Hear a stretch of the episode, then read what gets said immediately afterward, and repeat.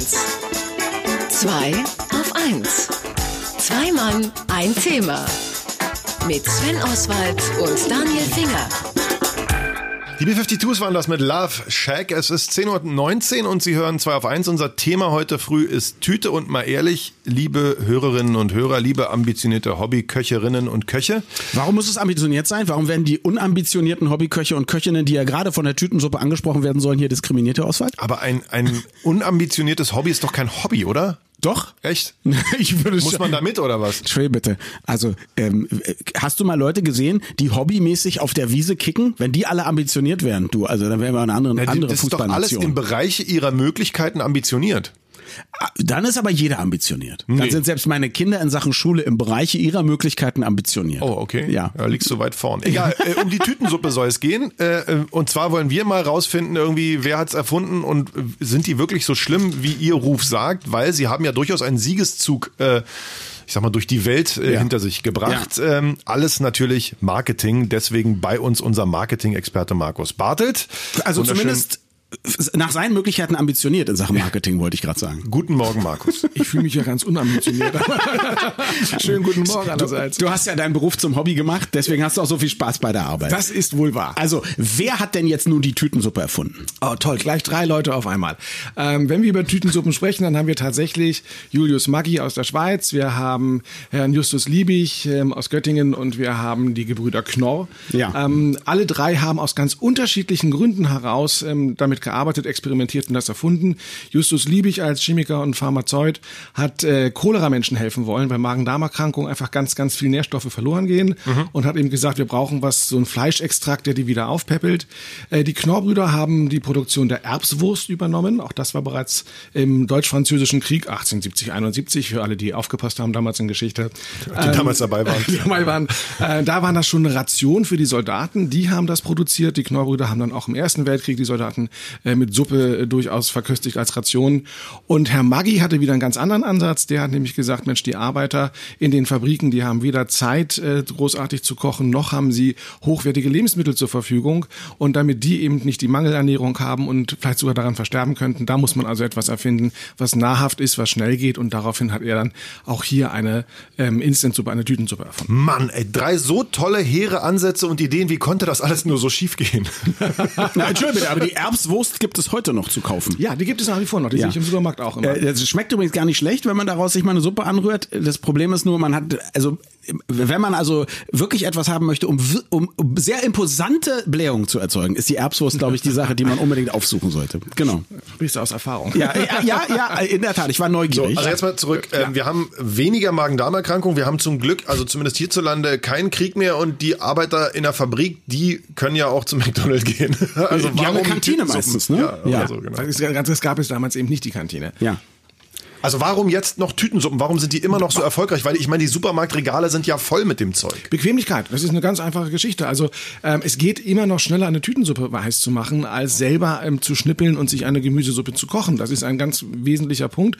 Heute die Leute haben ja das Gefühl, immer weniger Zeit zu haben und ähm, Essen ist für viele einfach eine Nahrungsaufnahme, die oftmals auch so notwendig ist, aber nicht unbedingt äh, erfreulich. Also wenn es schnell gehen muss oder auch in der in der Mittagspause schnell gehen muss, dann eben eine 5-Minuten-Terrine oder eine andere Instantsuppe. Es geht einfach wahnsinnig schnell. Wobei das ist ja äh, interessant, dass du also die diese Instantsuppen im Plastikbecher sozusagen ansprichst, weil das ist ja etwas, was tatsächlich auch noch ziemlich oft und ziemlich heftig beworben wird, meiner Meinung nach. Aber diese diese wirklichen Gerichte, die nur so in einer Tüte sind, äh, da sehe ich jetzt nicht so wahnsinnig große Werbebudgets drin verschwinden. Wahrscheinlich auch, weil es so Pfennigartikel sind, oder?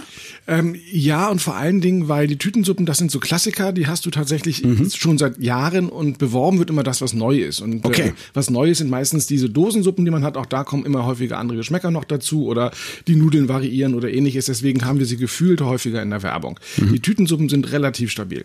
Jetzt haben wir ja bei diesen Tütensuppen immer das Gefühl, irgendwie schmeckt da doch alles relativ gleich. Äh, ist es dann qualitativ hochwertig, was da drin ist, oder sind es einfach irgendwelche, na, wir hatten ja den Chemiker, irgendwelche Chemikalien?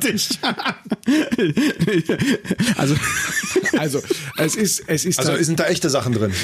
ja. wie viel Hummer ist in so einer in so einer Maggi genau, oder Promille? für Hummersuppe Da ist ganz, ganz viel Humor drin. Nein, natürlich, ähm, alles, was heute in der Massenproduktion ist, da ist das Interesse der Produzenten auch da, die Kosten so weit runterzufahren, gerade wenn die Produkte dann im Laden nur noch zwischen 89 Cent und irgendwie 1,09 Euro neun kosten. Das heißt, wenn ihr heute mal raufguckt auf so eine Rückseite, von, sehen wir so verschiedene Auflistungen und dann haben wir eben immer diese natürlichen ähm, Stoffe, wir haben naturidentische Stoffe, wir haben künstliche Stoffe. Ähm, natürliche Stoffe heißt nicht, dass das, was da drin ist, tatsächlich das ist, was drin sein sollte, sondern natürlich heißt, dass mit anderen natürlichen Produkten dieser Stoff nachgebaut wird. Also wir kennen das aus dem Joghurt, die Himbeere wird aus Zedernöl und einem Schimmelpilz nachgebaut, aber beides sind natürliche Stoffe, deswegen ist das ein natürlicher Bestandteil. Naturidentisch heißt, es wird mit, mit Chemie etwas nachgebaut, was es in der Natur gibt. Und also Künst Playmobil, und Lego. Künstlich, und künstlich heißt dann tatsächlich, mit, man hat mit Chemie etwas geschaffen, was es vorher so noch gar nicht gab. Muss aber nicht das, gesundheitsschädlich sein. Nein, nein, ne? gar nicht, gar nicht, gar nee. nicht. Aber das Ziel ist natürlich, möglichst viel über natürliche Stoffe herzukriegen, also nicht die Originalzutat zu haben, sondern etwas nachbauen zu können.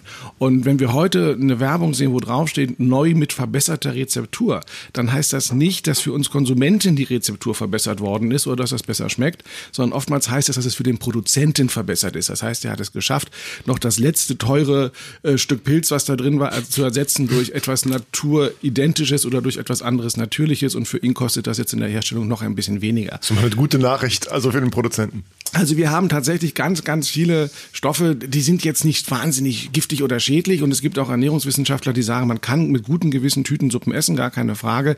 Man sollte sie nicht täglich essen und sie sind eben kein Ersatz für etwas selbstgekochtes oder auch äh, diese künstliche Würze ist kein Ersatz für eine echte Würze. Na, äh du weißt gar nicht, was manche Leute in ihr selbstgekochtes reintun, sonst hättest du diesen letzten Satz nicht gesagt. Aber alles andere kann man so unterschreiben.